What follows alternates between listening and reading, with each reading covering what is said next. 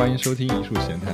艺术闲谈是一档 base 在深圳的摄影和艺术类播客节目。那么我们今天这一期就开始呗。Hello，嗨，你好，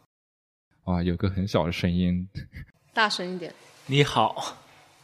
我刚吃了麻辣烫，所以我现在感觉说话有点麻辣烫味。所以他今天讲话会有一点四川调。含糊不清的。好吧，刚刚那个很小声音就是我们忘了上上上期的嘉宾 Rose，什 么？差他给点忘了自己起的你叫什么。他的艺名是什么 Doors Doors。Doors。先插播一条比较悲痛的消息，就是今在今天的时候，一个我们著名的一个摄影艺术家 Michael Wolf 先生在香港逝世。我们在忘了哪一期还曾经聊过他，好多期都有聊，我们好多期。都提到过他。你们两个的强终身 reference，对，没有我我我倒还没有，就就可能不是详细聊，就是不然讲讲的就哦麦克朗。对对麦克之前讲做书的时候，我记得三本摄影书，就三个火枪手那一期，因为提到做书，然后提到我们以前做书的经历什么的，好像有提到过他。其实我现在还有点有点懵的感觉，我觉得这件事情，因为你才知道是吗？对我才知道这件事情，这是我先组织一下语言吧，先。没事，我们就也没有一开始没想聊这个话，只是今天正好看了这个新闻，然后最最最重要就是，就很多公众号也在哀悼嘛，然后然后就嗯。发出他拍了很多中国影像的一些东西，比如密密麻麻的县城的少年啊、青少年或者青年，然后工厂的青工厂的工人嘛，然后嗯香港那些东西，然后评论就有很多说说就是抨击他在丑化中国这种评论，看到人家很，我本来看现在我感觉很不舒服这种这种评论。我也觉得很不舒服。重点是，我觉得，呃，他的作品根本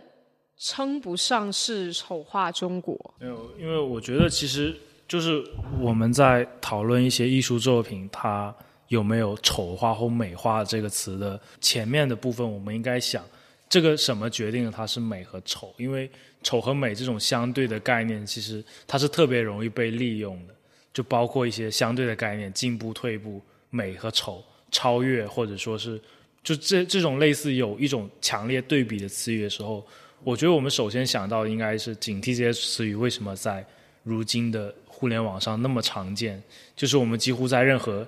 有稍微呃带一种主观视角的艺术作品里面都能看到这种词，就是美化或者说是丑化的时候，我觉得这种这种情况下，首先我觉得要和我们现在整一个中国的环境相关吧，就这些受众群体面，他们所认为的美和丑是什么？尤其是你在一个飞速发展了这么快的一个国家的时候，有多少人的审美是被强制拔到某个地方去的？或者说像是你在互联网接触了大量所谓的你认为美的东西的时候，然后突然间出现了一个某种意义上和你认识相偏差的时候，大家都会把它认为这是丑化，或者这是某种某种对对于中国的一种侮辱。大家只是说实话，只是可能提供了某一个摄影师的视角而已。这算是一个就是最近民主主义的一个兴起的一个，就是越来越多对于辱华的这种敏感点特别就特别低，就大家动不动就说这个辱华这个干嘛了。然后另外一方面就觉得，其实他的作品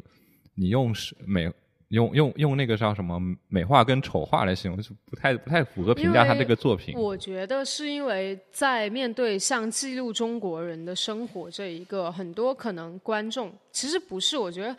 可能对他发表这一番言论的很多是他们本身对我们国家对外的形象是存在一个误解的，就是他可能会会觉得经过某些 propaganda 的宣传，可能会觉得我们呃已经达到了一个非常国力强盛，或者是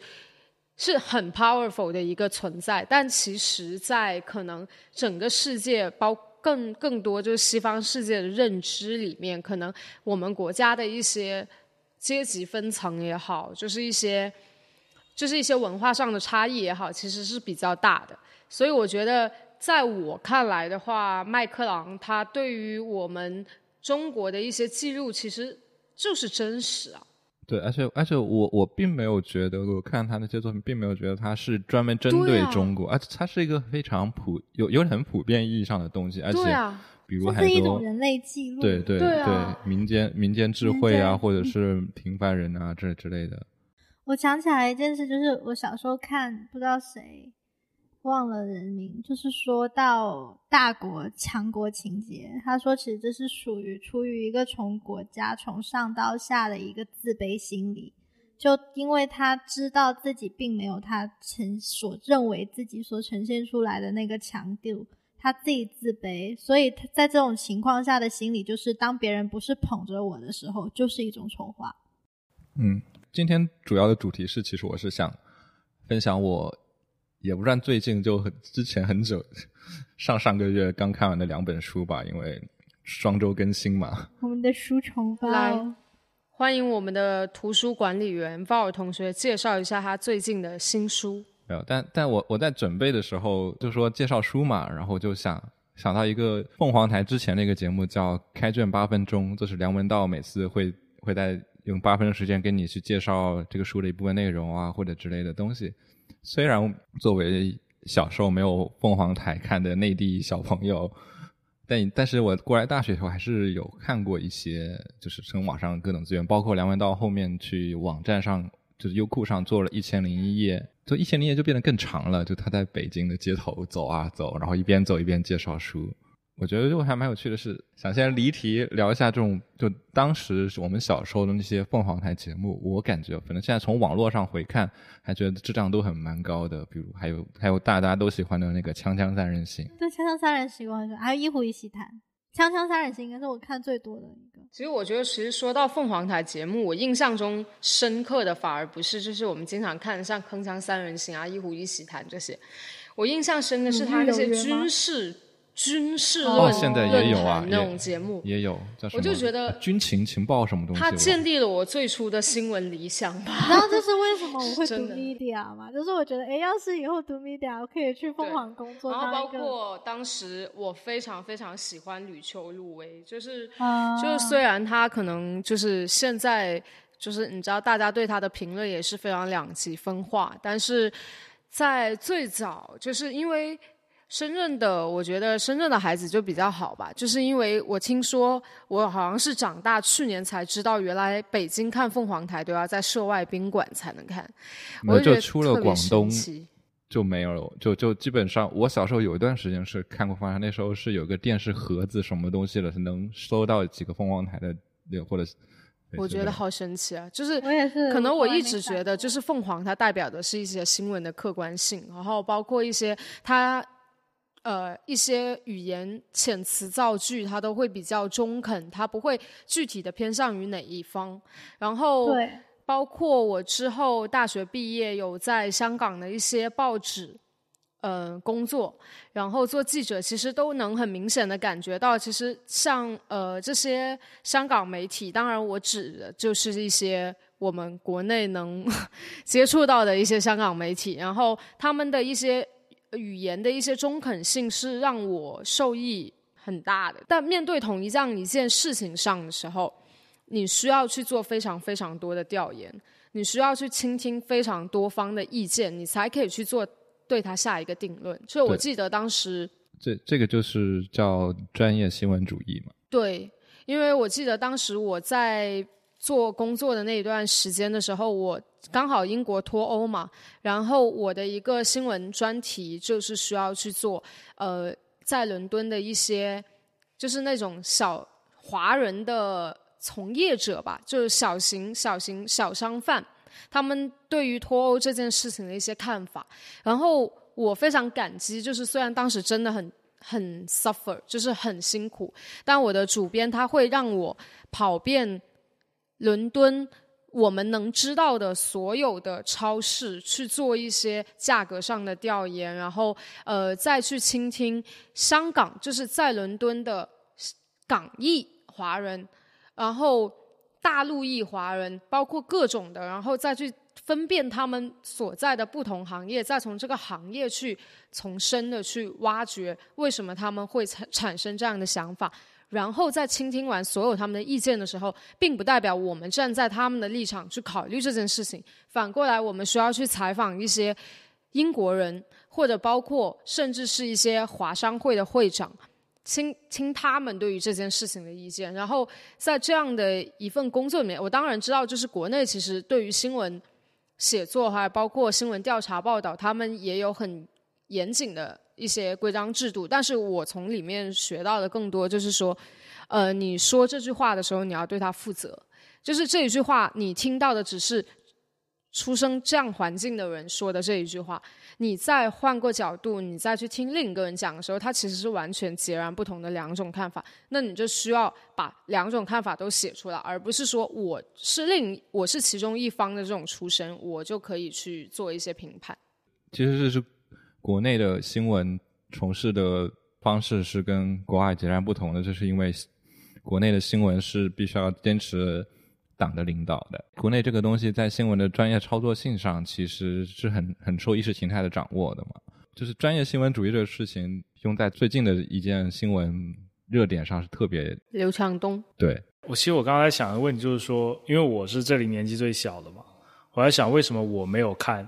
没有我没有接触到这个。那么，而且还有一点就是说，为什么现在其实不只是凤凰台？我觉得现在我们这一代人可能对电视的频道关注度都很低。我觉得，因为可能是我成长就相对来说，可能初中、高中的时候，刚好是国内自媒体开始发展的时候，就人们开始倾向于去靠一些自媒体去获得一些新闻，而不是说去收看一些新闻节目。然后包括整一个，因为其实自媒体它经历了一个非常混乱的状况，对于新闻报道也是一样。因为在早期审核没有那么严格，它可以随意发出任何各种各样的声音，以及刚才提到一些专业性问题。但另外另外一方面就是，传统媒体比自媒体相比来说，其实还是更会比较在新闻方面专业一点。他会去审，他有他有自己可能传统媒体有自己的一套。编辑审核制度，它会帮你的。如果你的观点偏颇，或者是有失道德准则，还是会有一个程序的。相反，自媒体就缺少这个东西，而且在流量的诱惑之下，自媒体更容易去断章取义或制造爆点。我有个问题，就是那 Doris，你就是作为成长在自媒体崛起的这个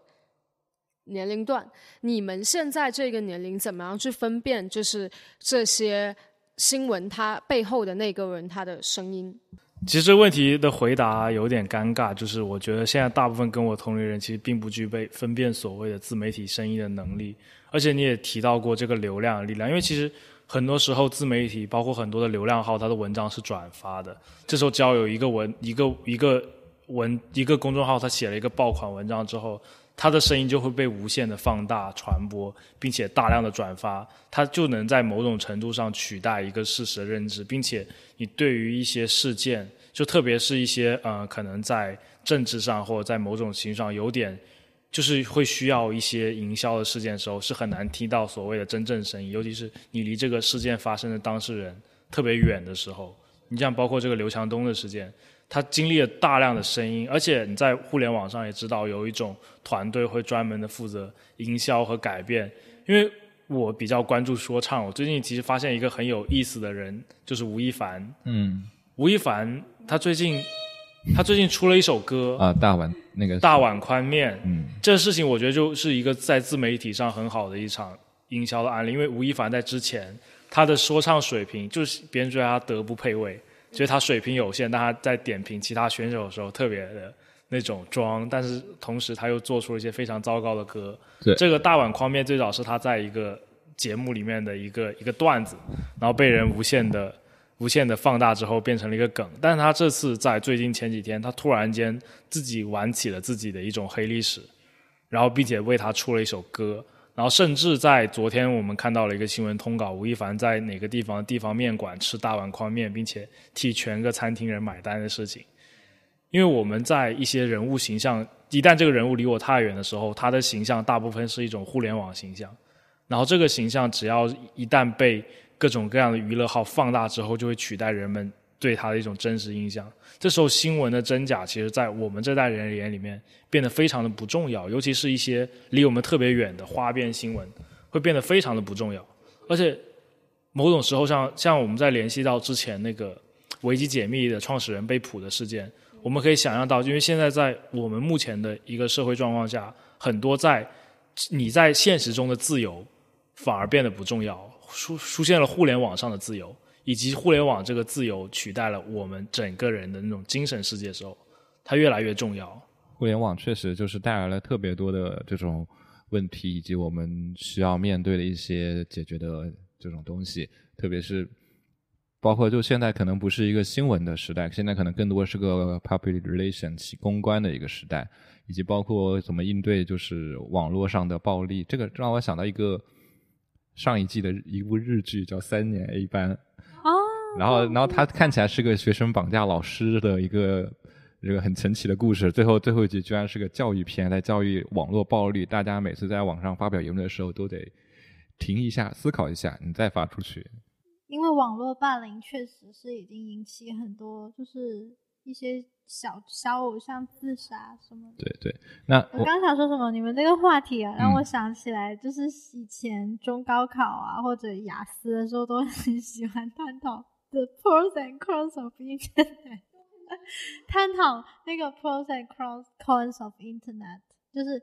最后的小作文，都是 internet technology，然后然后什么 consequence 啊，impact 啊，effect 什么之类的。就是关于网络暴力越来越严重的同时，就我们在考虑施暴方的同时，要考虑这个受害这个人。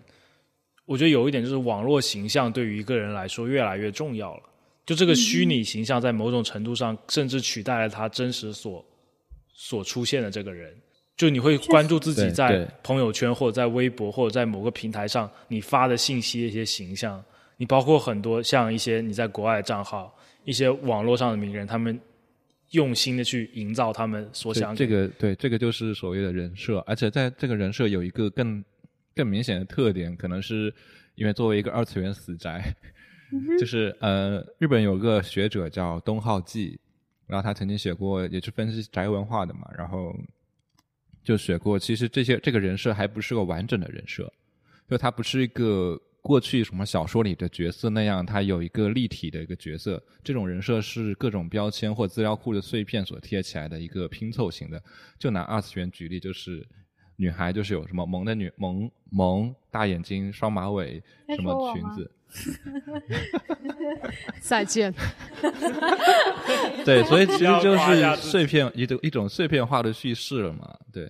对我在想，就是这个这个形象对于这个当事人本身来说，可能在我这个年龄的群体里面也变得越来越重要了。因为像我这个年龄里面，就像我我们前几代人，可能对微信交流或者说这种时候是非常少，大部分打电话或短信或当面交流为主。但到了我们的时候，更多的是在互联网上交友，互联网上谈合作，甚至比如说有两个人，他们可能见面只见一次，但在互联网上有大量的交流。然后这种时候，就是他在网络上的朋友圈或者他的一些个性签名或者他整个头像的设置，就会起起到一个代替一个人个人特征的一个状况。所以在这种情况下，而且是越来越普及状况下。反而我觉得很多时候，像哪怕是我，我的我的朋友圈已经发的非常随意、非常无聊了，也会开始还是会在有意的经营，或者是某种东西，你就会觉得不不应该发朋友圈，或者对，或者进行一个筛选，对，就而且并且别人给你贴的标签，在某种程度上你自己会往这个标签去靠拢，对对对。我想说，不单是人吧，就是不单只是呃传，就是什么媒体报道或者互自媒体上面经营的。这些艺人啊什么的有一个人设，就是连媒体本身他们也是有自己的人设的。对对对。我想到当时在英国第一年的时候，有上过一堂课，他就是把英国的所有报纸要做标做标包括 magazine 都拿出来，然后让你去分辨，就是就是这种受官方认可的。就是媒体也好，他们也是会站在。上过这门课吗？有，我有上过。我们我们上 media 的，就是好像第一门还是第二门，就说就讲说什么 Guardian 是左左吧，然后 Telegraph 是右还是哪个？对对对对对。然后 Time 然后 Time 是偏中，然后哪些是针对中产的，哪些是针对低文化受众群的？With respect, Prime Minister, it is not the only way to understand the press. Is to remember that they pander to their readers' prejudices. Don't tell me about the press. I know exactly who reads the papers. The Daily Mirror is read by people who think they run the country. The Guardian is read by people who think they ought to run the country. the Times is read by the people who actually do run the country. The Daily Mail is read by the wives of the people who run the country. The Financial Times is read by people who own the country. The Morning Star is read by people who think the country ought to be run by another country. the Daily Telegraph is read by people who think it is. Um, Prime Minister, what about the people who read The Sun? The Sun readers don't care who runs the country as long as she's got big tits.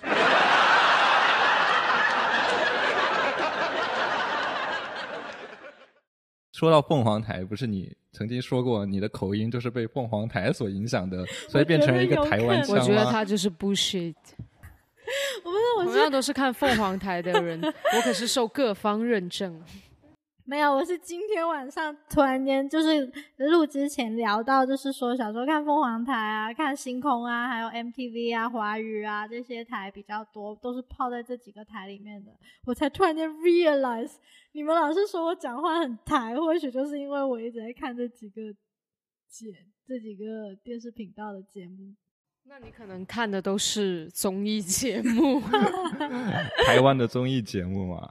有可能，对，所以我强行把这个东西拉回来，就是，所以你这种你这种就是关于台湾腔的这种，我是深圳方言，你搞屁！就是关于方言跟语言，就我今天想分享一本书，就是里面讲了很多关于语言跟，就是一本叫《南腔北调：在语言中重新发现中国》，是一个在国外读国墨尔本还是哪读国外读了语言学读过语言学的一个中国，他是常州人嘛，写了一本关于各种。里面就有讨论很多我们可能关于方言都都说出来的一些误区或误解，比如普通话就是北京人或者是被胡化的语言呀，粤语才是读古汉语才是最好的，粤语粤语你穿越回去以后，你可以用粤语无障碍的跟古人交流啊之类这样一种误区。嗯，误区吗？对，包括包括说最著名的一个段子就是说，当年普通话跟粤语，然后有投票，然后粤语差了一票他这个也有提过。这这个这个故事是完全不存在的，而且能找这是个假新闻啊！对这个新闻能在我一直在用这能个能能能在一个美国找到原型，说传说美国也投有有有过这样的投票，然后美国当年有很多德国的移民，所以是投英语是德英语是那个呃官方语言，还是德语是官方语言，然后有一个什么位居高身居高位的，但是德国裔的人投了英语，然后什么什么东西的，就能找到这个故事原哎，你这么一说，我突然间想起来，呃，英国的贵族其实都不是英国人，是德国人。是的，我在想起想起我们最开始讨论的东西，就关于语言，就这种普通话的偏见，对某一个就就一个语言团体对其他语言团体的一个偏见。反正但为为什么我们没有对北京人的普通话偏见？我有，我有，你知道，我有个朋友的男朋友就是北京人啊，叫朱哥。嗨，朱哥，就是他现在来深圳工作，特别好笑，因为他在呃，他现在在银行系统。还在我家楼下的银行，然后你知道我家是在罗湖的深处，which means 就是很多讲白话，然后很多讲就是地方方言，就广东方言的呃大叔大妈，然后他一个北京小伙子，你按理来说他的普通话应该算很标准吧，应该全世界都能听得懂吧。很好笑的是，因为他在我们那边，就在我家那个片区上班，他反而成为了就是异类。就是他有一天上班的时候，然后有一个大妈走进来，他说：“啊，我要拿钱。”他整个震惊，就想说什么是拿钱，然后一直听不懂。然后那个爸大妈也不知道为什么，他一直不让他去 ATM 机。然后最后他就是我们楼下那个分行。有一个就是那种大叔，就他们的他们的行长还是什么经理的走过来，就说他是要取钱，所以我觉得北京的普通话在很多广东地区可能就反而会受偏见了。但你你刚才这句话就有一个误区，就是北京人的普通话不是标准，北京人的北京话不是标准普通话，因为普通话的制定是根据跟基于北京话是基于那个时候的北京话。然后在在新中国成立以后的北京也经历了很多发展，然后有大院呀，有各种南南城这种这种市井的去侵入以后，他们北京话已经变了。这个有个很很很很很很很近的例子，就是你们肯定很熟悉的例子，英国的标准音不是开在伦敦吗？嗯哼，不是啊，是在南安普顿，南安普顿，没有没有，英国的最最标准还是像从伦敦开始的嘛，但是它标准音在在伦敦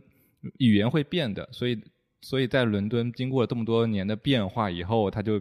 逐渐形成了 Cockney 啊，就偏离了这种对啊对啊对，调了。那也是东伦敦了。包括就整个就是伦敦，其实就最标准可能是在反而是 Oxford、Cambridge 这种学学者会比较多。反正我记得我看到过说，中国现在最标准的普通话应该是河北省。河北河北省滦河北平县，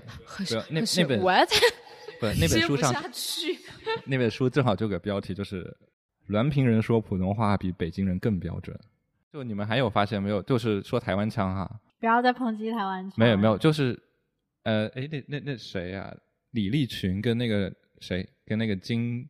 忘了那个那个那个老龟子不不那个老老的台湾演员，老一派那些那那几个老戏骨台湾演员金世杰哦吗？，对对对对对我居然知道你要说谁。好老呀，我都不知道。对，他他们你没发现他们说话其实很还是蛮蛮标准的北京，我觉得呃，我觉得不是哎，我觉得为什么？我觉得他们有种江浙腔，会有我觉得就是有上海口音。不不不是，这这就是之前民国或者是那时候的北因为他们是那个嘛，国四九年前因。为你因为你知道北京话其实是有受江浙地区影响，因为江浙地区当年是出读书人的，然后北京那些人，北京就会分读书音跟市井音，这就为什么我们现在学剥削跟包橙包包橘子、包橙子，这个剥有两个音，包是市井音，剥是读书的那种正式的音。台湾其实那个就他们老一老演员的口音跟现在台湾腔完全不一样。台湾也有他们台湾的播音，就可能说不是他们他们播音腔也很字他们当正腔圆要讲到很字正腔圆，就是我和你。啊，汉字也是对对对，汉字也是一种法国微笑维塔。对这个这个也是就是当时的读书就是上层北京话的上层阶级跟下层阶级的不一样，就比如呃北京那个期望的期，我们读期嘛，北呃那个台湾读期第二我声居，然都知道，你真是一个精神台湾人，精神台湾人。我真的就是习惯性就是说这些。这也是当时北京就是上上层阶级分化的不同，然后台湾那边带去台湾是是一个一个一个阶层的音，然后我们留到我们的是另外一个阶层。还有一个我自己观察到的现象，就是北方人说话的说说发一发某一个音的时候会很跟我们南方人完全不一样，哪个音？就是发比如玩，比如喂，就是 W 那个 W 那个音，我觉得他们发这些我都还好。没有没有，你知道他们他们就是比如说。他们是我们我们发蛋完嘛，他们是玩玩 什么什么的，就是会他们会把 W 发成类似于 V 这个音。哎，我觉得我发现的是，我之前一直以为北方人应该就是平舌、翘舌分得很清楚，但我发现就东北人他们全卷在一起。没有东北人，他们是很多就是没有 sh 了，就变成平舌音。但是我是作为一个不会说潮州话，只会说普通话的潮州人，有时候在说普通话的时候会被人家说你这个普通话好潮州腔哦，但我明明就不会讲潮州话。会会就是会带就是这种 accent 嘛，就是英国英语也是。会，我觉得可能是因为我家里是有对是有每个方言对他影响，就是台湾腔都是被闽南方言所的一些东西所影响，最最明显对最明显就是闽南闽南话可能会加很多语气词，而且尤其是潮州话是闽南语系的一支吧，所以说潮州，而且有时候我经常就是有时候我经常会莫名其妙被人说有台湾腔，但我明明就不看台湾节目，也不这个这个最主要的可能就是语气词嘛，因为好像是说闽南语的话会比较会习惯性的在句尾加很多语气词啊什么之类的，但但问题是他不会说啊。不但是你就是周围的人你周围呢只是说这样的普通话。但我觉得我不存在这样的问题。你讲英文试试看，你讲英文肯定也带英国腔啊。你就是你周围的人会影响到你一些一两当特别是他成长环境嘛，或者习惯。我觉得这可能是看，呃，普通话跟谁学的吧。那你想想，我们深圳长大的人，很多时候讲英讲中文的时候，会用几个词是别的地方不咩没是咩，得也不是这样子的但是。你说深圳最最有一个特点，就是深深圳二代的哦，普通，巨句傻逼句是我超爱用的用句用，形容词经常用句，但是巨好像有分地区的，反正罗湖区的，就是真的很罗湖那边的人不太用句，是那种实验这一边的人会爱用句。说真的，就你小学的时候不会用剧啊，是到所以我我觉得这个有更大的方面，就是刚才我们讲凤凰台的问题，就是很多时候是被文化所影响的，就是就是特别像中国，就是因为文化中心在北京，所有的文化输出节目是根据北京或者东北赵本山统治了春晚这么多年，对那一套东西所影响的普通话我到。现在都无法理解春晚到底有什么好看的，那些小小品，我差点说小说。我有朋友现在开始看起了相声，还迷上了相声，还迷上了相声演员，然后给天每天给我发郭德纲、对，挺好的，就就是就是大麒麟，就是大家对大家被被哪种文化影响嘛，就所以反过来说，你们就被港台文化影响，所以你们说话的调或者是对，所以所以归根至还就是也跟文化影响，就就什么什么当那个那个年代什么样的文化的影响力更就是因为大众消费都是娱乐文化嘛。我觉得我们可以再征集一下，就是在深圳成长的小伙伴，我们可以征集一期，大家一起聊聊关于深圳的方言啊，或者是深圳普通话的一些有趣的点。对，关关于声谱啊，因为我们呃，可能之后也会有一个关于就是深圳普通话的一个艺术项目，所以也欢迎大家就是来参与到我们这个项目里面，或者来我们这里做客，然后大家一起聊一下。再再绕回来，就我觉得那本书真的是个宝藏，你翻翻很多就可以发现很多有趣。就照怪你说平翘舌嘛，卷舌，就粤语也有平翘舌，也有卷舌。对，这个我也很震惊。对，就是我我来给你们看吧，就是就是就是当年，特别是因为当时很多传教士来了香港地区嘛，然后他们会发明一种就是用拉丁话当地的语言的习惯，就是为就就是会发明一套各种拼法嘛，就是香港的香港的地铁的那些拼英英文拼那些英文，就是保留了保留了当时当时粤语说法的一些东西。金沙翠，对，所以所以你看它的日语的粤语的可能“西”就是金字旁那个“西”，西石的“西”，跟“石”就是石头的“石”，这这句。哦，“西”跟“石”其实是好像一个是平舌一个翘舌，你们来标准一点念，塞塞可能可能你们你们已经渐渐不会呢個念，包括包括很多像他说的尖沙嘴嘛，那个沙子沙咀沙字是 S S S H A 嘛。对，对你去翻香港的地铁就可以保看到曾经是保留了这些东西的，对啊，但是可能就是人类人们说语言都是越来越偷懒的，因为在古代对懒音很重，我承认。没有北京话也很多，就是连读吞的嘛，介绍其实就有香港那个嘉贤街，是吗？就好像它的，正好像它的英文是 G R A 对对对，都是当时 gram 那个词，对当时就是很多不同的拉丁话拼拼拼音的拼法嘛，比较典型，像我的我的微信名 f r o v a r 我的姓是拼 K A O 嘛，然后 K 就是曾经就是呃一种辅音，就是因为我们的高我我我姓高嘛，我的刀 G 哥哥不是完全的那个浊音，可能外国人分不清楚 K 跟哥哥这种东西，他们会用 K 来代表哥。嗯，你这么一说，我就想到，其实用粤式拼音去拼你的名字的话，外国人是比较容易读得准的。那例如我呢，我是用普通话拼音是雨清的话是 U Y U Q I N G，然后大家一直叫我 U King，超霸气。每次都有种想跟他们说平生不必多礼的感觉。哎，我突然，我突然想起了那个中国姓王的人，姓王的人很多。在，但是在美国很多不是读王，就是有些中国人，因为有不同的拼法，而且而且这就为什么中文一个很奇特的地方，就是中文姓王永远都是两三横一竖，就是假如那个王，但在不美国可能新加坡姓王的可能忘了是怎么拼法，就是可能又不一样，可能是 n 是 n g 吗还是什么？台湾又不一样，就是就是为什么国外有那么多姓的一个原因，就是国外它可能同样的音，它有很多拼法。哦，包括但我们可能就只有这一个字，这就为什么，这就也是为什么那本书也提到了我们的姓氏比国外的少的很多很多。为什么我们总是倾向姓刘的、姓陈的、姓姓李的？对，我在想为什么我的名字是门，因为当时随便乱打的。因为我在想我的，我在想我的中文怎么把它变成一个能够容易读的读的词的时候，我根本就想不到，因为全部都是。我我想给你们听一个很神奇的东西，用中古汉语念《静夜思》。静夜思，李白。江山明月光，日节丽江香。高度明明月，低度思故乡。我觉得有点像闽南语，哎，会有，因为闽可以念一下。我觉得他在念佛啊。来，你来，你来用闽南语念一下，听听好吗？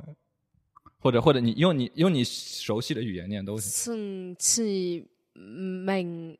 月光，疑是笛相双。呃，低头望望明月，低低头思故故乡。我觉得这比白话像。呃，就白白闽南语比白话像古汉语多一点。先说一下，就是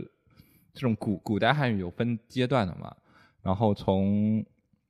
它有分远古汉语，远古汉语可能就是从商朝到晋朝，就是司马懿那个晋朝，然后后面有中古汉语，就是南北朝一直到宋朝，然后还有个。所以刚刚这是什么汉语？刚刚是中古汉语，就是唐，然后就是唐朝到宋朝里面嘛，然后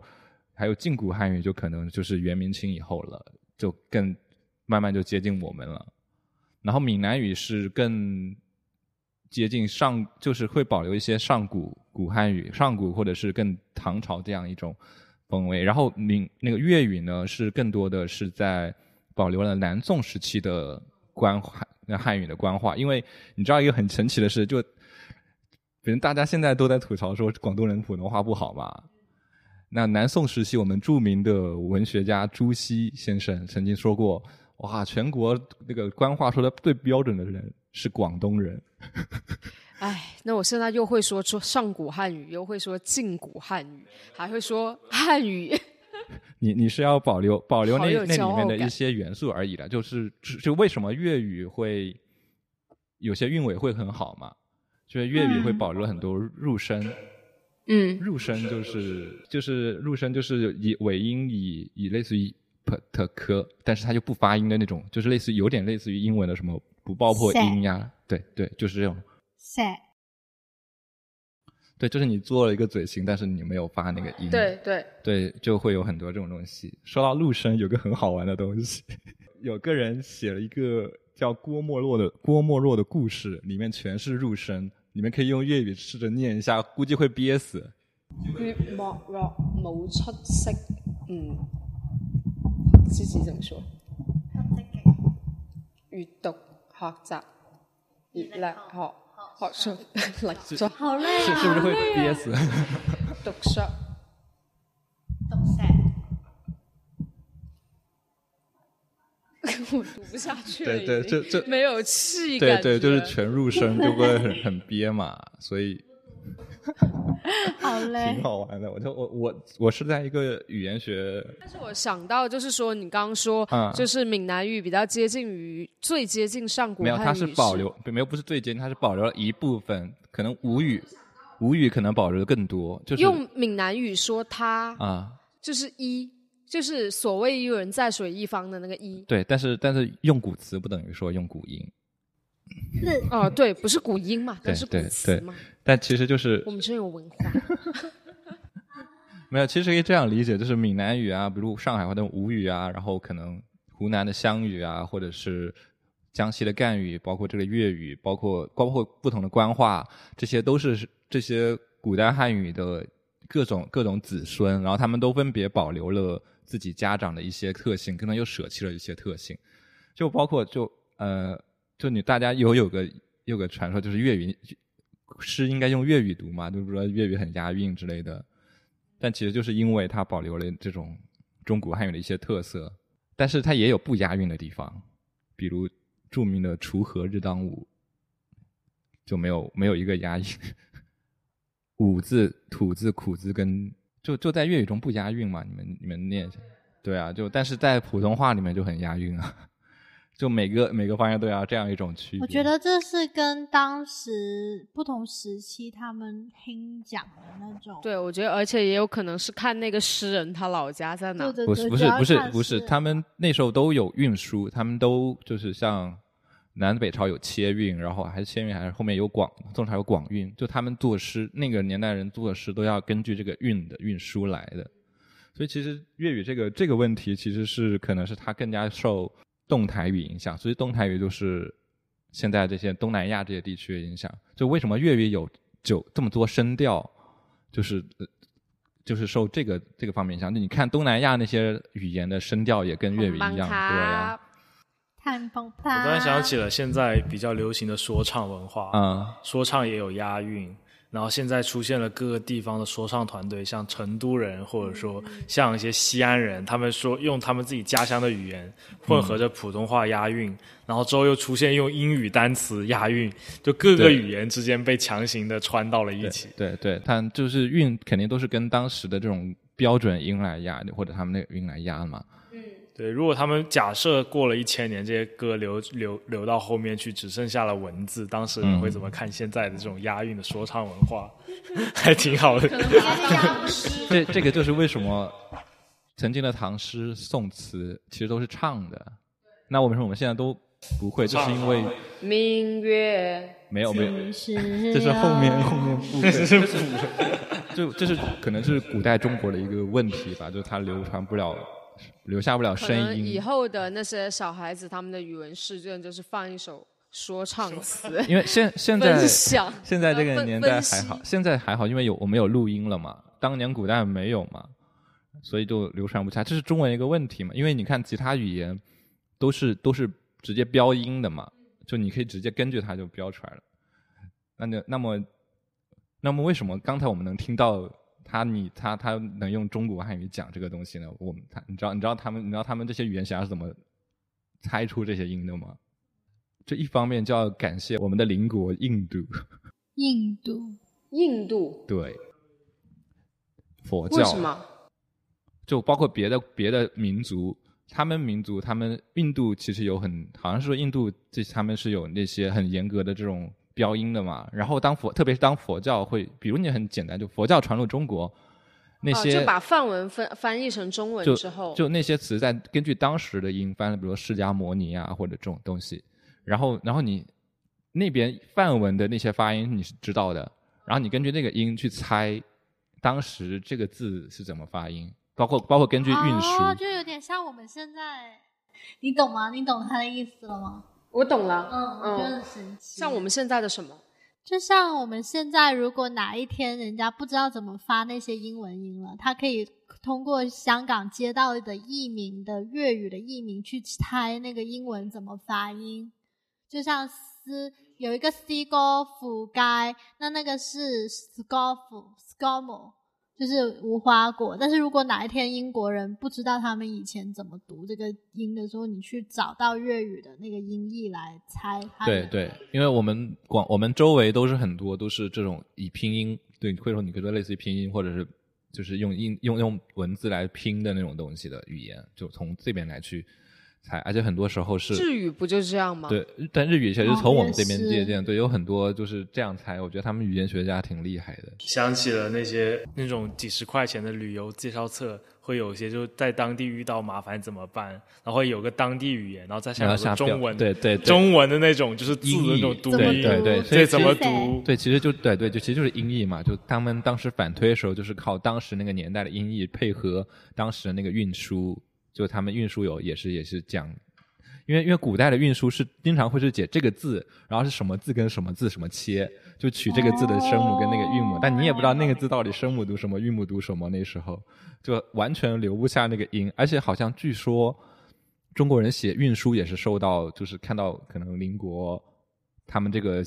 记录自己的那个发音那么那么有系统性，然后开始学对学那个邻国开始开始记才开始记录的。所以拼音什么时候来的？啊，拼音是后面来的，拼音是后面传教士，哎，这这个人有学校，就传教士来中国嘛，他们要学嘛，他就要开始把这个东西换成拉丁语来拼他，因为他学汉字很难嘛，他就要把每个字读音用拉丁这个形式来拼，所以就会出现很多。如果你可能找以前的那种明清时代的东西，可能会发现什么用拉丁语拼的什么粤语版的圣经啊，或者闽语版的圣经，或者当地可能藏族或者哪个哪个沿海地区浙江的那种拼，以至于很有趣的地方是，当时好像解放后有人有有个专门用闽南语还是什么的对台对对台那个广播的一个播音员吧，还蛮蛮有名的。然后他的那个文字稿就全是是那种拼音那种拉丁拼音的闽闽南话，因为因为你写不出这种东西，因为很因为粤语的这些你们可能的这个说能书写出来的那些字，也是当也是从清清末或者那那个时候造出来的，而且很多很多造的时候都很但懒。台湾的闽南语可以用拼音写出来，他们注音。对我有学过注音对，我，想起了小时候看的一些香港漫画，啊、香港漫画上都是香港白话那种字。对对，就是，就比如但但是说其实到后面、哦那本书也，这个作者我这本书做的特别就是特别喜欢吐槽，他每次这个槽力特别满，他也说，就后面他们你们造像这些人造了一点以后，就开始越来越懒了，就是你可以见到各种口字旁的字，就直接他造这个造粤语粤语造字就造特别懒，各种什么也就是口字旁呀，各种口字旁，粤语的没有是谋吧？对哦它会有有有字然后去掉对对，就去掉两就会看到各种那种渊源嘛，然后还有一种还有特到哪怕到现在的香港，现在你们年轻人就更懒了，都不都不直接打字了，什么滴呀、就直接打个滴。你知道吗？你说到这个，我今天才笑了。我朋友，他今天跟我讲说，那他是香港人，他跟我讲说，他那天我们经过的那家店原来是吃法国菜的。然后你知道他法国菜给我打什么吗？啊，法国菜。发掘菜，他已经，他们已经是懒到，就是就是很多本身那个词是什么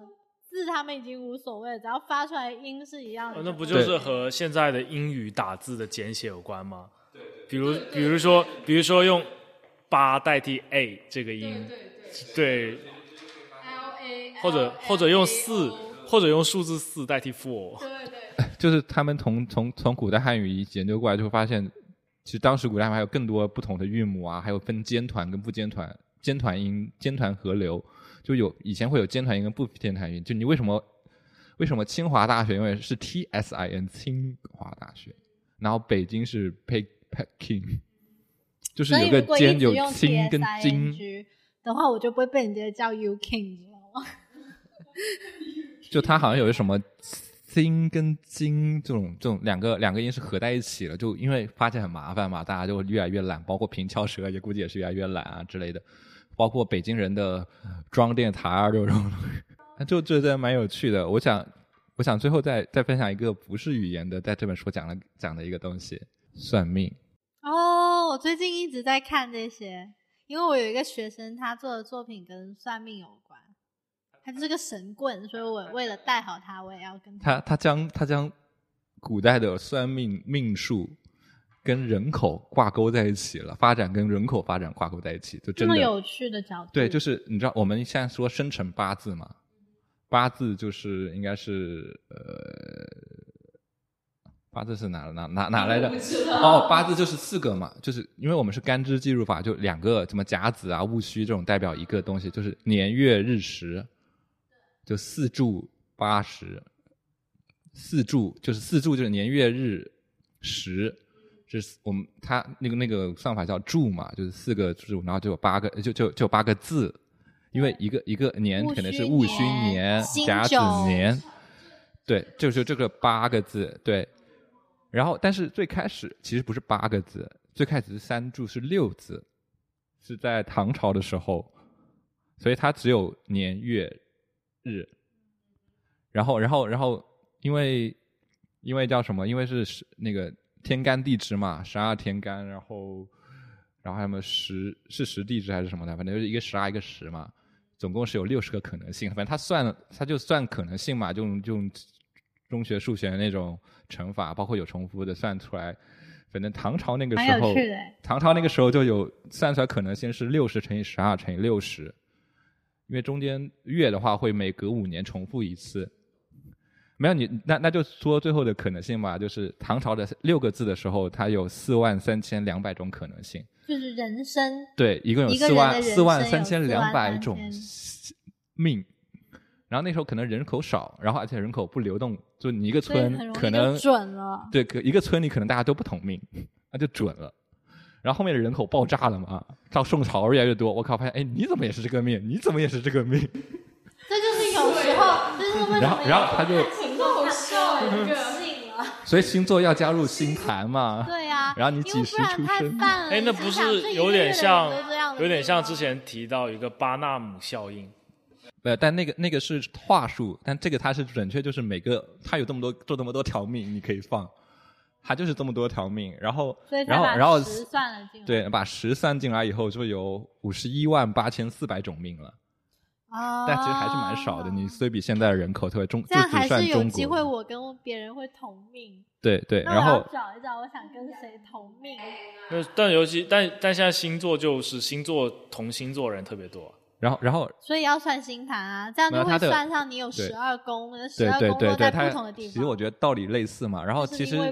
他们算十的时候只是算时辰嘛，然后然后后面就开始发展时辰还可以算八克，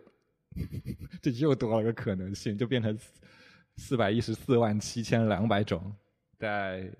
就是总之是越来越多种就对了。对，现在我们有十三亿人了耶。对对，然后然后也没有人算没有没有算命有有有有又加了什么吗？他们我妈妈他们现在又加了一个是你出生的地点，不是不是不是是就是后面又发展，真的历史上有发展叫铁板神术，铁板烧的铁板。就是然后，然后它是以四至八四柱八字为经，然后还有先天后天数，就是加了那个父亲的生肖、母亲的生肖、兄弟姐妹的数量我觉得，这是因为三个命不够了。三个先够三个先天数嘛，父亲生肖就有十二种，母亲生肖就有十二种，然后可能那个年代生的人数也比较多，就兄弟姐妹可能也有很多，就算就算也他是就是他算是十四种嘛，那那时候就有他算的是八十三亿，其实够多了。但是他就体现这个作者吐槽功力了，就是说，但是他没有预料到未来的计划生育政策现在又不够了。所以你知道后来星盘那些他们都还会算上你出生的地点，就是应该也是同样的道理。我觉得这本书大家都可以拿去，它里面还吐槽了各种东西，比如被被我们认为最优美的语言法语，啊、我超喜欢法语，其实是个野鸡语言。你够了！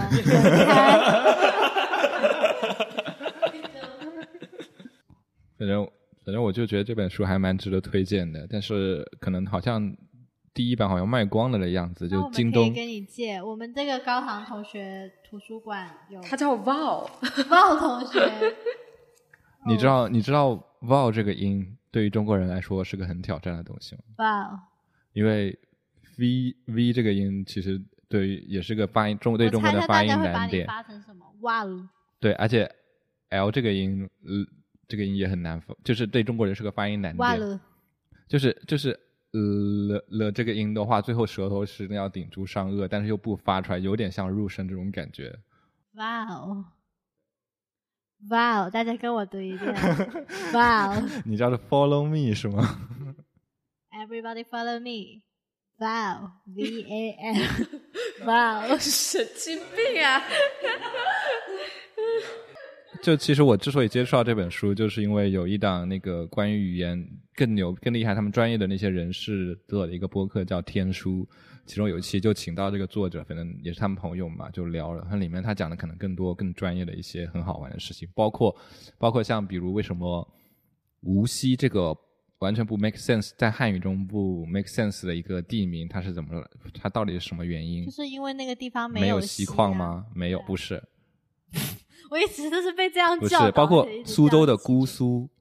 这种这种这种就是可能很多吴越地区的，然后吴越地区的地名在汉语的思照意思上来看是有点不知道是什么原因。然后然后还有包括呃呃呃，像为什么北方多叫河黄河，然后南方很多叫江，但是广州又很多人叫河珠江河，广就粤语地区有很多人叫珠江河。就因为他已经搞不清楚那是江没有没有，这这是在语言上会有一个，就是江是一个古代侗台人或百越人，就是生活在古代古代生活在南方这个地区，包就是沿海地或者这个地区的一个用词。就是大家会把就地名这个东西，大家会有有时候会保留之前古代之前那个民族或者那个地区人的一些用词，因为你指路的时候总会模仿那个人说我要去那个地方，你不会再把那个地方改，会沿袭一下之前的传统。就据说好像是云南还是四川有个地方叫什么什么江，什么什么什么河来着，然后这三个字都是在不同的语言代表河的意思。别河吗，不 不是，就是什么蓝什么什么江，好像为什么为什么云南那边那么多以澜澜就像澜沧江以澜开头的那个河河流的名称，之所以有那么多，因为好像澜就是那边动态语，就是东南亚那边说河流的一个词。感觉就像是我有一个地方叫做 River 河那样子，对对对 或者有个地方就是西海。对对，好像好像好像这边也说有英文的一个东西。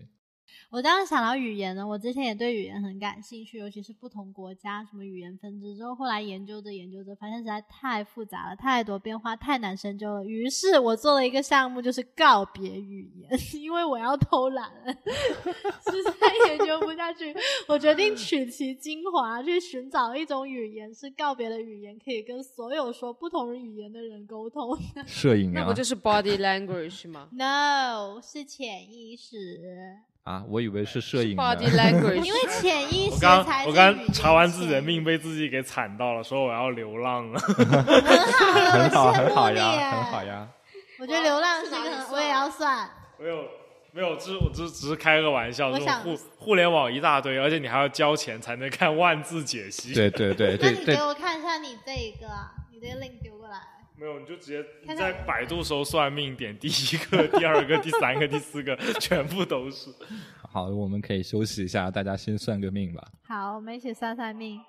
等一下回来看看谁的命比较有趣。有个叫巴纳姆效应，巴纳姆其实是跟这个是两个方面。巴纳姆是他在说你的，就是就是形容这个东西的时候，会用一种比较 generalize 认为谁谁谁都你就都比较 generalize 笼统一点的话术，然后你就觉得你你很像他。但其实可能每个人人生中都经历过什么，你一定会经历，你会经历一个挫折，然后起来啊，什么东西的这种。对对对，你看我像我这个，像我这个就是，这情绪不稳、冲动易怒、不认真，其实说的还挺像我的，搞的。对，那大家谁谁不是呢？谁都会有某个阶段会觉得，哎，这个挺像的呀。对啊，都会有这种感觉。我觉得还好，我现在不信这些了。对，因为我也不信这些。你知道为什么我不信这些吗？啊，我在高考的时候，老家求了个签，叫做“鱼跃龙门”，然后我高考考了一个人生中最烂的成绩，然后我就再也不相信这个了。他们家天天说什么“鱼跃龙门”，跃到了家里的锅里面煮熟了，什么乱七八糟的，哎，再也不信了。其实这个这个有点像你说的，就是哪怕别人的标签，你也会突然一下就就就沉入别人的别人给你贴的标签里面。对就很多人会而且尤尤其是我觉得算命这东西，像我们的长辈很相信，所以说就会导致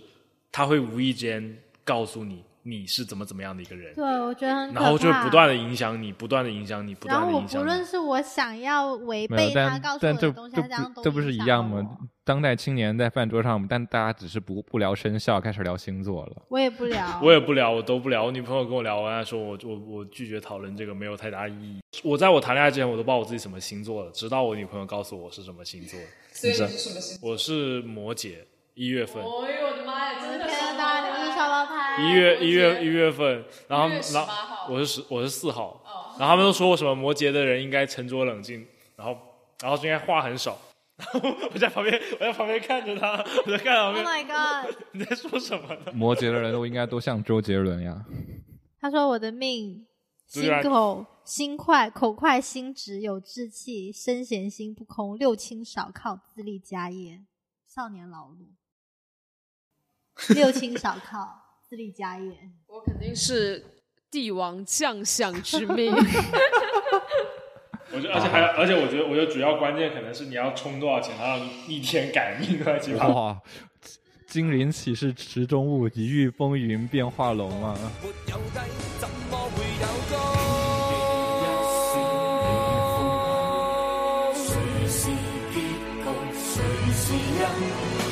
獨來獨回到餘生，寧願有罪有別有人品。没有风，碰着云，谁又知风声近？爱若来自怨恨，怨恨也得讲缘分。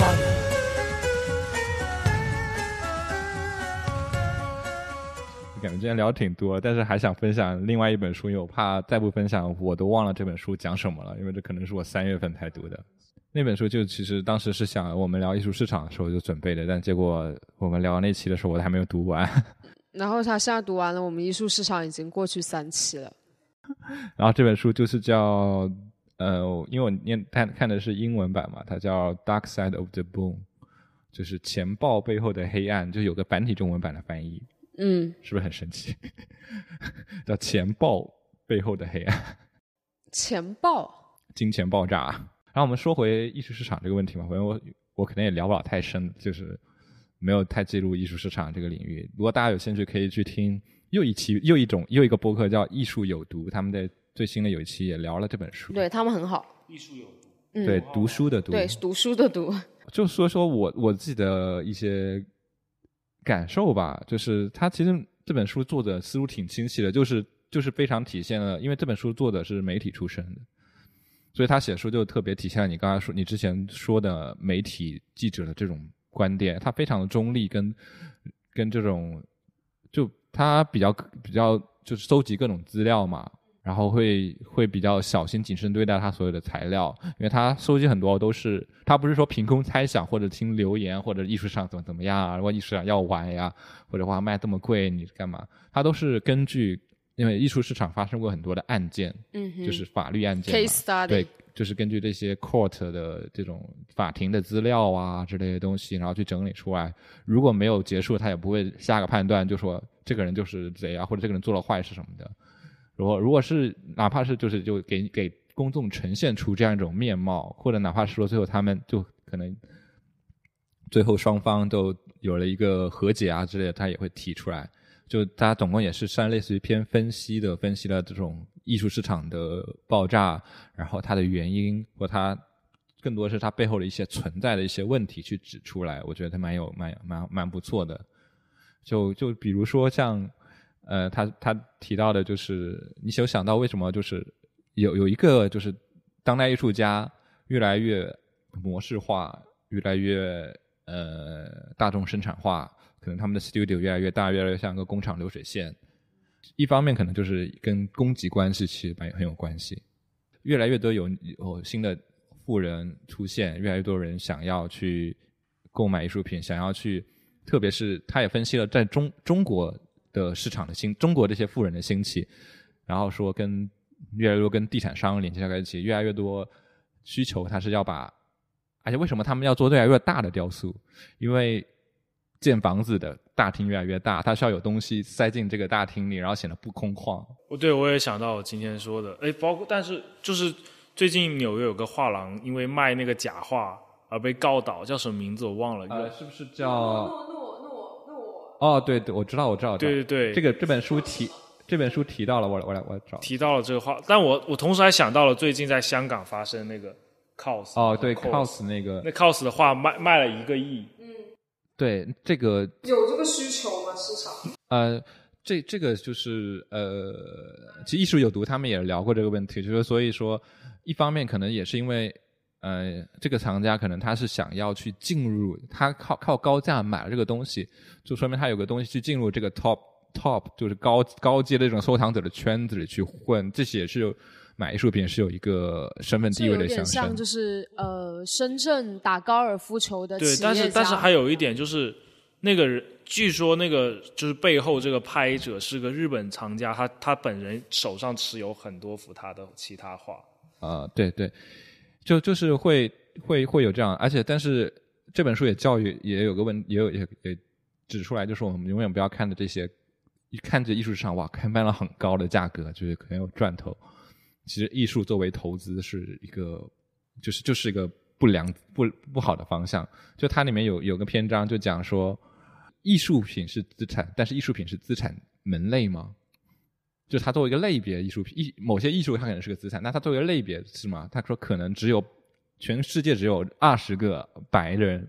男性什么的艺术家的艺术作品才能做资产门类，你刚刚说那个叫诺德勒画廊嘛？对因为他被发现有很多造假，就是怎么 Mark 那个那个，比如波洛克啊这种当时的那那一批的名画造假，而且他也是提到，就是他提到这个也是因为指出艺术市场背后的一个关系，就是因为它透明，它交易非常不透明，它非常依赖于人际的人人际的信任，然后所以它也它鉴它在艺术艺术品的鉴定上也有问题的。对，尤其是对于一些抽象作品，不不是不是，他他就是就是他是编造了一个故事，说这些比如波洛克嘛，波洛克，然后编造他的 Mr. 亲戚对对啊，然后就然后给然后大家然后如果有身份的人，就很多多方有身份的人来作证，或者是帮他一起胡乱，你就你会相信他这个是这个，而且特别很多不只是抽象派嘛，就很多在艺术品呃它的鉴定上是有存在问题的，特别是呃死去的艺术家就更不用说了，那些死去的人你你去去鉴定你是个比较难嘛，而且而且就他书里面观察一个现象是，越来越多的艺术基金会，就是艺术家基金会倒闭了，为什么？他们怕打打官司，因为很多人就跟他们打官司，说我我我这句话我这个话是真的，那你你说是假的，我就跟你打官司。哦，呃，我还想到最近的艺术品有个现象，就是和潮流文化结合的一个现象。啊，对其实能看到大量的，比如说空山鸡，空山鸡的巨型雕塑在迪奥最近的秀场出现，哦，对然，后迪奥是的，是的，这两天就才对这就是对，这是他提出的一个作者也是提出了这样一种反省吧或警示，就是当代艺术现在越来越跟奢侈品一结合，越来越强调它的商业价值。那它的那些非商业价值的，会不会在未来就渐渐消失了呢？会不会是，或者是说，这些艺术品会不会将来就只能成为这些仅有的上层的一些少数人的口味所影响？现在已经成为了。而且并且你像那个谁，那个叫做日本的那个画一个艺术家，经常画叫什么村上隆啊他不是写一本书叫什么《艺术战斗论》还叫啥？就讲自己怎么样营销自己，然后怎么样把自己的作品卖大钱的。就其实我又想到你刚说这个村上隆，然后我就想到日本另一个收藏家，他叫宫心街，他写了一本书叫做《工薪阶层的收藏之道》，就是他是很早，他收藏了三十年。哦，我想起来是那个草，他买了很多草间弥生川久保玲不是川久保玲，草间弥生那个那个草间弥生，他把草间弥生，然后还有很多那些呃艺术家很早年的间的作品，他当年就用他自己独特的眼光把它收藏下来。但我觉得你这个还是会有一个误导人的那个把它当成投资品故事，对啊，就是把它当成投资。所以，所以其实我读完这本书有一个反思，就是大家你买艺术品是为了什么？所以我觉得，就是哪怕画廊，我也觉得买艺术品就是要你把它卖给人，卖就是艺术品卖给喜欢的人是最好的，而不是说要把它卖给纯粹把它当成投资的人。作为艺术家说一句：“我们需要有钱的人买艺术品，我们才能活下去啊！”对，但是但是那个有钱人买你作品的动机是什么？你会就他只是纯粹做一个投资价欣赏对啊，就是说，但是现在现在市场越来越出现这种投机买卖，或者是纯粹以投资性的，他根本不管你画的是什么，我打包一起买。但是我觉得，其实艺术市场也分级，就像那天燕子也提到的一级市场、二级市场，那这些就是这种是这种分级，但是我觉得它也存在，就是说，呃，不同的购买者，然后对于这个艺术它的鉴赏，还有它的一些目的性都是不一样一样。一级市场、二级市场是。一级市场是直接面对买者的市场，对啊对啊就艺术对啊家面对买者的市场。嗯二级市场是拍卖行的这对啊对啊种二手转让市场，二级市场就是二手市场。嗯，中介的艺术中介的存在，在于说，对他让你相信这个画为什么比那个画更好。是的，而且尤其是在于他一些的他们的话术都很奇怪，很奇怪，就是就是他他们说服你买这个的话术跟艺术家这个话术完全。不一样就是那天那天聊的那个艺术会艺博会杠精，对对，提到了这个。。是吗？这个是我们燕子聊你买卖艺术品第十艺术品期那个艺术的话会杠精，会杠期有没有聊一下？是吧？因为我之前就没没关注，不怎么了解中国的这些收藏家嘛，然后那边书上提了，我就觉得还蛮有意思的。你知道 K 幺幺的上面集团是什么吗嗯，K 十一，嗯哼，怎么了？？K 十一上面是新世纪发新世界发展嘛，新世界的发展上面是属于的集团叫你们肯定很熟悉，周石化。周大福。哇哦！周我大福好像前几天听谁说了，我跟你说过，哦，周哦，原来是周大福嘛。哦对周大福的 K 幺幺是周大福集团，那我觉得，那我觉得他们是他的做一件善事啊。他对他老板就是叫什么郑志刚，呃，包括就是他他也也也也点出了很多就中国的私人美术馆的兴起，嗯然后更多的跟地产代美术馆、合时代地产、对民生美术馆、民生银行、对今然后日美术馆谁的？不太清楚哎。还有一些小画廊，泰康空间就是泰中国最一个中国最我们最大的一个收藏或者拍泰康人寿还是泰康啊，对，泰康保险，泰康保险。包括像他也提到，像龙美术馆是刘一谦跟王王威，嗯，就刘一谦，呃就是那个好像是当时说当时那个嗯拍了、拍了哪个那个哪个哪个明代还是什么的杯子，然后当场就喝的那个，当场就泡茶喝的那个人，嗯，就他非常浮夸，他算是个比较浮夸的一个之前不嗯是叶永青的事情，他也经常出来嘛，因为他买了很多幅他对对对龙美术馆，甚至还邀请那个什么叫希尔万邀请他去龙美术馆做个展，就很就很尴尬，然后像这个事情就显得对对，然后像什么余德耀也是，余德耀也是个印度尼西亚的华人，对，就这些还，当然它里面也提到一些黑暗因素嘛，比如避税呀、我开美开私为什么开私人厂家美术馆就为了避税呀，然后买买东西是为了那个洗钱呀、转移资产呀。哦，我想起一件事情了，这样突然让我想起来，就有一次我去上海，然后我当时看了有个什么展览，结果那那个地方已经拆掉了，变成了一个艺术家的工作室。那当时我去的时候，那里人还有聊，然后有当时有个台湾的一个收藏家，他当时就聊到一点，就是他们说零几年的时候洗钱的艺术品和古董是特别多的，就是以以以以这种古董为媒介的洗钱方式是一度流行的，像他们藏家在零几年赚了一大笔。还包括有个很很有名的明星，就是那个演王大陆还就叫王大陆那个人，就个台湾明星，他的爸爸就是一个收藏家，他爸爸发家就是靠就是靠当时的那种古董浪潮这种来发家的。然后，然后，然然后就为什么国内的收藏家起来也是包括跟最近几年的人民币贬值啊，然后对自己个人资产的一种不安全感，他需要换一种方式来保证资产的安全呀、因为因为但其实我觉得他们也蛮勇敢，就是他们怎么样去辨别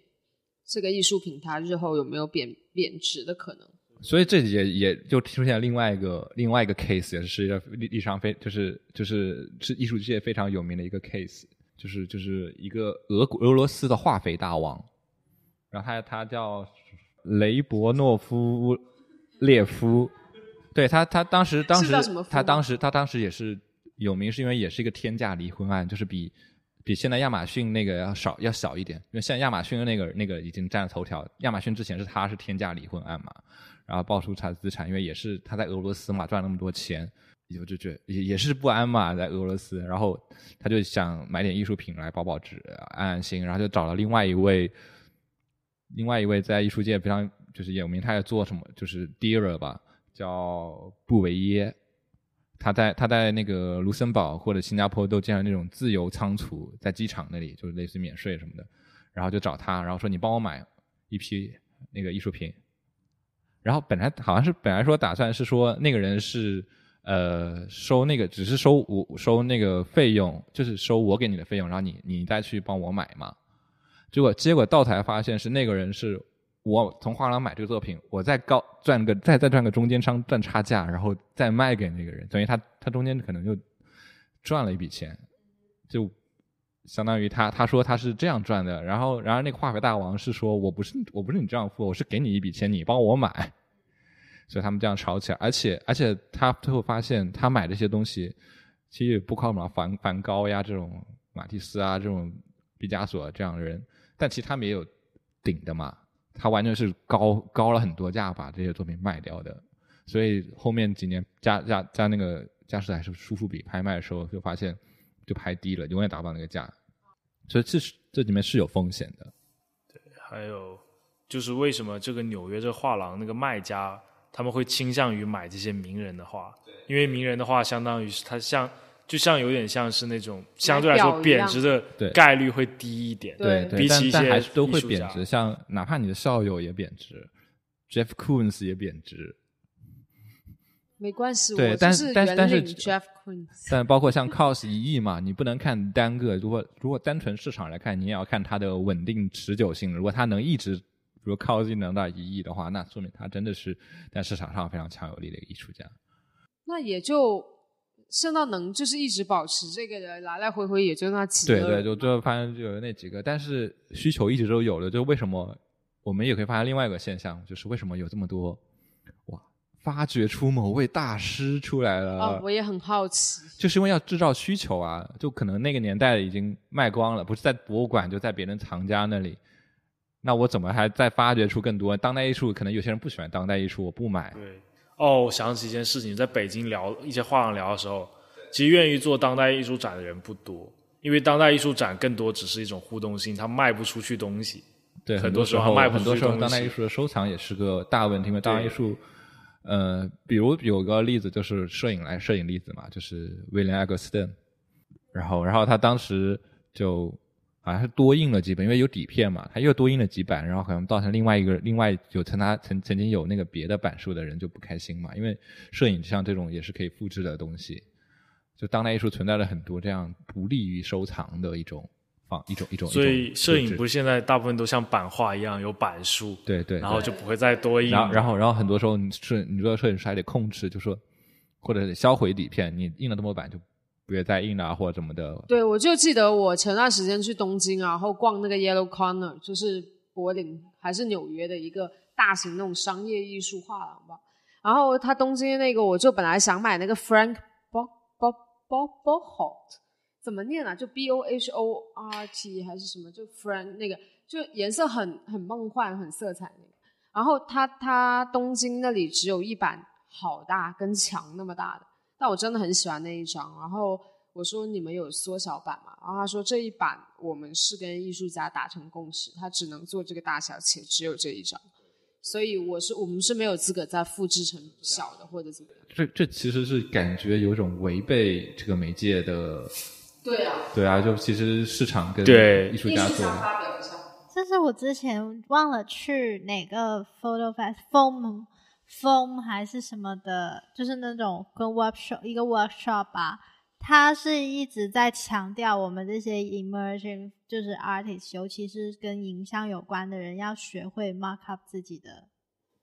作品。这是画廊要求我们去参展的时候要开始学做的事情，就是你从你这个作品要问世的那一刻开始，你就要想好，你这个版本你只会印多少张，然后定价多少，用什么材质，然后你以后可以再印这一个作品，但是你要玩花样，就是下一个用木框，再下一个换一张纸，就是你还是有 copy 的可能性，但是你必须要做到不重复，就不是像你之前说那种 William e g s 对 n 就对说我高兴就把这个东西又给它做一个一模一样，就但。但我觉得其实复制才是摄影的一个。可是你要想想，我们要活下去，我们要回去，这其实对艺术家也是好的，就是他可以推动他自己不停的去更新他自己的创作吧。但但其实就最终来说，很多艺术家就是一直陷在重复的风格中，因为我这个东西卖得出去，我就一直在一直在一直在一直在一直画。但这样最著名的就是某某些中国当代艺术家吧，就你一直看到这个人脸，一直看到这个脸，一直看到这个脸。对，这个是确实，就好像有一个拍骷髅头还是干嘛，我已经看到那骷髅头印在不同的材质上，什么丝丝绸啊，然后就是一个英国现在比较新兴的一个艺术家的作品，但我也忘了是什么班，不是很出名。但他这样可以帮助 artist，尤其是嗯、呃 young artist 去 mark up 他们的作品哦。不然的话，人家为什么要买你的？就花这个价钱去买你这幅画呢？如果你不限定的话，这样子的话，艺术家不就是在为那些准备或者有意图购买他艺术品的人而服务了吗？他不是失去了他的主动权了吗？这就是市场 leading 的一个。对，这个就是这本书提出来的一个问题，就是供给不需求开始就是逼迫供给了，就是在在在就是操纵供给了。本来你艺术家都供给你自己供给，但是需求就不断的需要挤出更多的供给啊，或者要求你一定要做这一类的东西啊，乱七八糟的。其实就是，但但其实，对，就就总的来说看听看起来就觉得这本书讲的都蛮负面的。说实话，我是不想理了，能不理最好，爱应急版应急版。那是因为你也还没有这么稳定的供给关系。对啊，对所以我就觉得这种东西。但是如果你想要有稳定的供给关系，你就必须要这样去做。但是我一直就是像现在开始做自己的艺术空间什么的，我就一直有一个疑问，就是说在已经如此成熟的一个艺术市场里面，到底应该怎么样去把握一些市场的规律，在不跟随规潮流的情况下，就是说，作为我们这种小艺术空间的一些负责人也好，或者怎么样创始人也好，你怎么样去？有可能在这个艺术市场里面或分得一杯羹，这是我一直都在思考的一个问题。然后我觉得没有可能。你你怎么跟燕子那一期提的又一样的问题？因为他还在思考，对，但但我我对啊我个人我个人反而觉得，这是我个人观点吧。但我个人反而觉得，艺术市场的未来或者活力，恰恰在于小空间。就是就是我们，因为因为我们看厌了那些高高端买家、高端藏家的这种金钱贸易游戏啊，货币战、货币游戏、货币玩乐。就其实真正的人，真正的人们，他可能就只花花个几千块钱，我喜欢这个东西，我就花一两千我就买了。但其实我觉得这是个悖论，你知道吗？我我觉得，我觉得就未来的能，未来的可能真正的艺术的潜力，或者会是在这种真正热爱，就是建立一个跟真正热爱、喜欢艺术的群体的一种互相互利，而且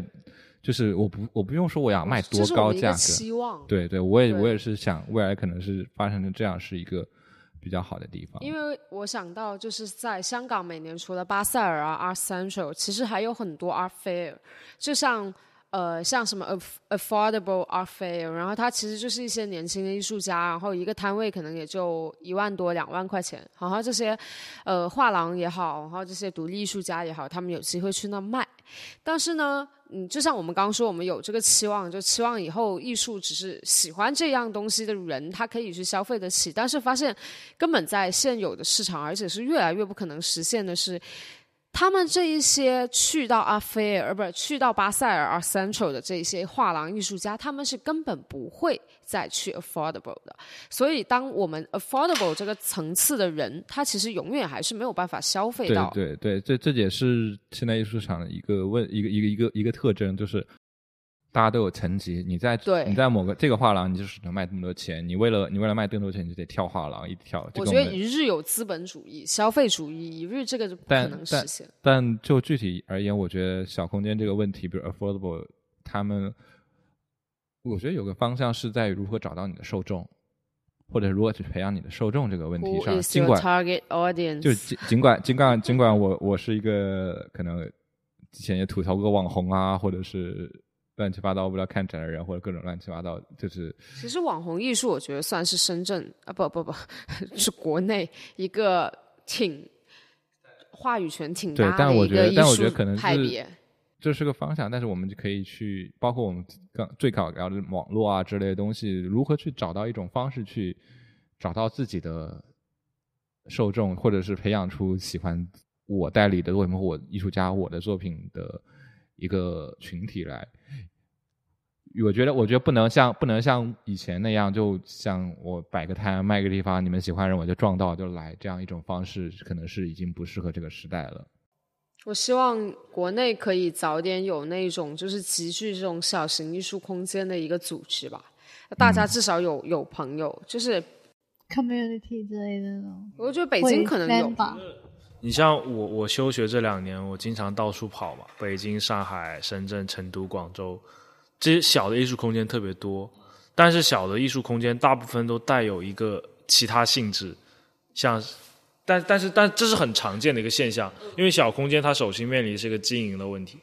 对，大部分的经营问题，有有人是小空间加加那个什么加出国留学，小空间加咖啡厅，加咖啡厅，咖啡厅挺多的，还有小空间加各种各样的，就都大部分都是这样的一个结合的形式，然后以至于你可能过几年再去看某个空间，它可能就是变成了一个留学机构，或者它已经变成了一个咖啡店，或者它有各种各样的这种这种其他的这种性质存在，而且并且就很现实的一个问题就在于说经营，就并不是每一个热爱艺术或者说懂懂得艺术人，他都是有这个经济实力，对，去去满足他的东西的。所以我觉得这个解决方案或未来不是在模仿去模仿大的画廊，而且是找到一个小画廊自己的经营方式跟传播模式吧。所以我觉得其实像燕子之前提到的，或者是他他一直很喜欢的上阳台，他们这种社区形式或者合作形式，这样一种不一样的道路，可能是一种方式。因为当因为小空间小嘛，所以你可能人的嗯聚集力或者人的行动力会更更多更快，而且产生的东西更。我我反而觉得是更有效，是针对这个人群来，你的人群来说是更有效，而不是依靠社交媒体去制造热点的有效。就你是实打实的面对面的，或者去去对他人造成了影响。我觉得这就相当于一个小众效或长尾效应的一个一个对对小众市场吧，如何去做好这个东西，而不是只是个听。但我觉得其实现在艺术有一点就是。作为艺术有有多个有当然有多个面，但是作为它就艺术本身的视觉这一面是在目前来说是被远远放大的。就从单纯的从视觉效果来看，大家对于一个展览首先关注的它的是它视觉效果，以及一对好拍照。以及以及但是这种其实不只是在艺术上面，是在多方面的。对，比如说，所以所以我觉得这个其实还蛮呼应我们最开始跑题的那个内容，就是我们如何在这个时代，就不只是艺术了，就是这个网络，这个大家一起连通的这个时代，去找到找到一个找到一个另外一种方式吧，就不是说回归，这回归说回归就非常的怀旧跟非常的。保守就是找到一种新的方式去创造一种新的生产方式跟消费关系。我甚至在想，有有之前有个很很好很好笑的一个思想实验，但我忘记具体内容了。当时有个是九十年代有个外国思想家说，如果给中国的每个人配那种类似能沟通的弓箭，说中国这么多人配配一个集体通讯网络，会不会产生一种意识，一个集体意识？特别搞笑的一个思想假设，但现在已经实现了，但这个思想假设并没有成立。就他觉得人的大脑是这样分区的嘛，共同沟通。他说，如果中国这么多人都有个能够沟通的软件，那么能不能形成一个中国集体意识？虽然这看似很荒谬，但其实我们能看到一点，现在现实已经是这样，然而也没有实现。但是有一点，我觉得不能说没有实现，它有在某一个层面上实现了。就对于一些大事件的回音上，很多事情在群众中显得高度的统一。对它貌似实现了一种想象的。共同体。对，我觉得我没有看到这本书，不知道用这个术语对不对？我们可以先用着，先用着，万一错了再改它。就主要是想象的宗教领袖，可以这样说。想象的共同体是另一个，尤其是最近的迷蒙。最近迷蒙有个很搞笑，就迷蒙不是他解他倒了吗？嗯。那迷蒙的那些学生最近又写了一个一个什么爆款文，就是一查说这个人他是原来迷蒙的实习生。嗯嗯嗯。就是其实还有点，就是说这这样类似于这样善于。把握到群众某一个触点的人，会越来越精通于说怎么利用这个触点。对，其实，嗯，作为后现代理论的半吊子学生，我觉得就未来的路不是还是不是往这种大一统或者是有某个普遍性的路走，还是在一种可能更接近于，哎，又要套用术语，我也不知道用对不对，我也没有看过，就类似于什么德勒兹的跟进呀、游牧者啊，或者是。就一种遍地开花的这样一种感觉，对，类似于说某一个大的东西消亡之后，每个个体就作为一个个体的一种手法。包括现在在我们的艺术创作上，其实越来越少见的人喜欢用一些大理，就是去塑造某一个群体的形象，就反而去塑造都是一些个体，或者说他以他的个体视角出发，对某一个大事件进行分析，而不是说像过去的一些摄影师一样对整个群体。其其实也蛮像 Michael Wolf 拍后像，嗯，拍椅子，嗯，对对。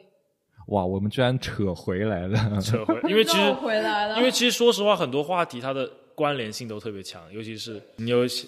想到很多各种各样的，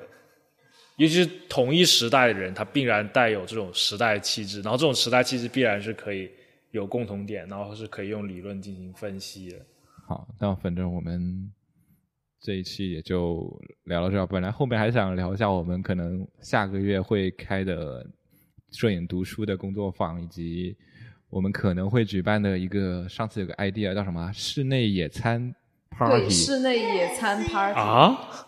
我们准备搞一个，就是在室内模拟大家在野餐的 party。我觉得要不这个就留给大家惊喜吧，就不用太多剧透。这么有意思吗？赶紧报名。什么时候？然后就感谢大家收听这一期的艺术闲谈。然后我们推荐使用泛用型的播客客户端订阅我们，因为你可以在那里看到我们的章节跟各种链接的跳转。当然，你也可以在喜马拉雅跟网易云音乐。那我发现就是在喜马拉雅听的朋友们也推荐你们用你们的手机订阅我们的播客，因为要花花了很多时间去做章节那些，所以可能会让你们的呃听的那个体验更好一点。对，因为因为如果在喜马拉雅的话，你就只能点进那个描述里面的网站，跳到我们的网站去点我们的参考链接。而如果你用别的类似于苹果自带的 Podcast，或者像 Overcast，或者我用安卓可能需要购买一个 Pocket Cast 这种东西，你就直接在听的时候就可能能跳转到某一章，或者是你直接点我们的参考链接就能在浏览器打开。然后也欢迎大家来我们的线下的实体店跟我们的店长线交流，以及参加我们的工作坊。对我们曾经还有一个想法是说去算命摆摊的，对，去市集，去某个市集和一个潮州神棍。结果我们到现在都还没有开始。我们我们什么时候可以背下那几亿种可能性没的就可以去？对，我可以背下。我们的结束语也结束的差不多了，就是还是欢迎大家来空间喝个咖啡，看个即将存在的展览，对一个呃预告吧。对，那我们就下一期再见。